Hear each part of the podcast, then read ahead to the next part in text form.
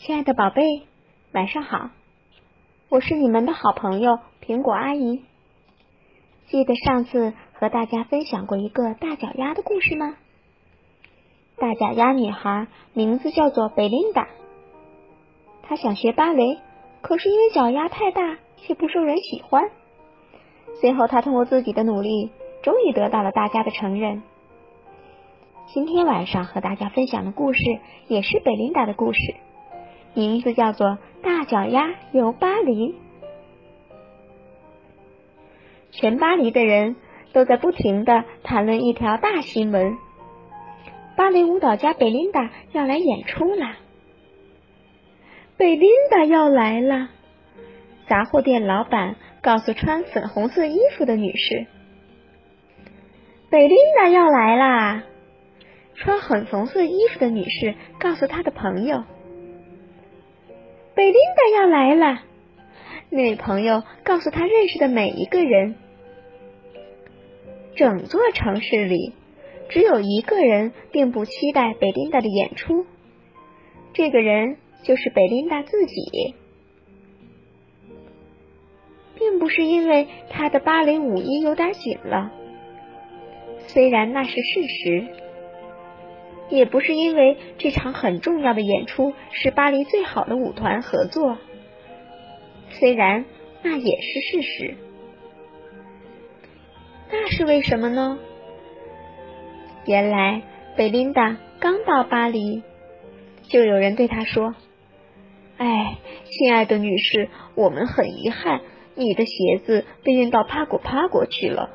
不过别担心，一个星期之内就会还给你。”贝琳达很担心，她当天晚上就要登台表演，没有合适的鞋子，她就完了。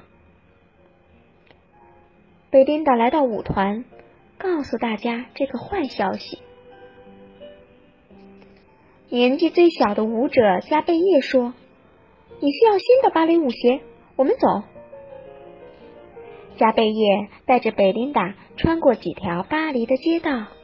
来到卖芭蕾舞鞋的商店，店员一看到贝琳达的脚就大叫：“我的天哪！”他拿出店里最大号的鞋，可是都不合适。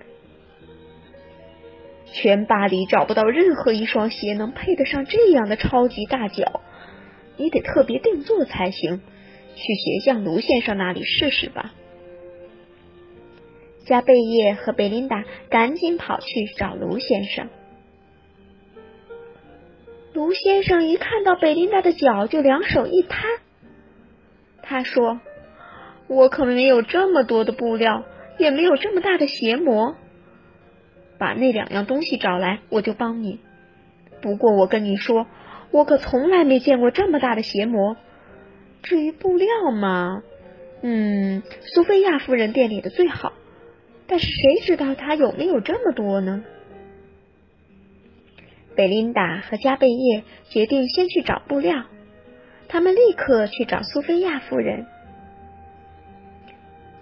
他们经过一间面包店，看见一个男人捧着一大盘食物，那个人是面包师傅福马奇先生。他说：“吃点成派吧，要不要来点面包？”或者泡芙，谢谢你。可是我们在赶时间，贝琳达说。太可惜了，福马奇先生难过的说。一场预定的宴会刚刚取消，这些美味的食物全都要浪费掉了，太可惜了。贝琳达和加贝叶来到苏菲亚夫人的店里，发现里面乱哄哄的。夫人您好。加贝叶说：“这是贝琳达，她现在没空呀。”苏菲亚夫人哭哭啼啼的说：“我的时装展览还有一个小时就要开始了，宴会负责人却出了意外，我的宴会要完了。”那可不见得，贝琳达说：“假如我们能帮你找到宴会需要的食物呢？那我愿意做任何事儿。”苏菲亚夫人边哭边说。问题很快就解决了。福马奇先生欣喜若狂，苏菲亚夫人也很高兴。她给贝琳达好大一块粉红色的丝缎。可是我们还需要鞋模，加贝叶说。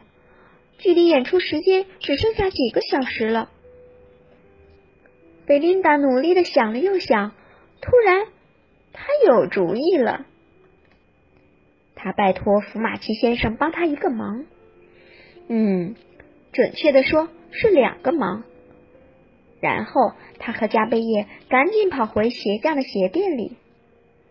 太好了，卢先生喊道：“漂亮的丝缎用来做鞋。”漂亮的长棍面包用来做鞋模，你这女孩可真聪明。贝琳达在一旁做伸展、弯腰之类的练习。卢先生动起手来，量啊量，剪啊剪，缝啊缝，把打折的地方塞紧。新鞋子非常完美。那天晚上。全巴黎的人都认为，他们从来没有看过这么令人惊奇、赞叹的舞蹈演出。幸好有长棍面包，尺寸、形状都很合适。福马奇先生眉飞色舞的说：“幸好有粉红色丝缎，光鲜亮丽。”苏菲亚夫人笑容满面的说。哈哈，幸好有我的好手艺，给他一双最棒的鞋子。鞋匠也洋洋得意地说：“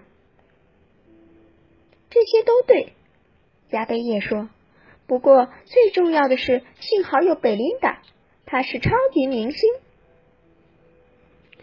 啊，亲爱的宝贝，这就是大脚丫贝琳达的故事。嗯，你们觉得有趣吗？又是一段有惊无险的旅程。他终于做出了自己的大写字。好啦，闭上你的眼睛睡觉吧。我是苹果阿姨，晚安。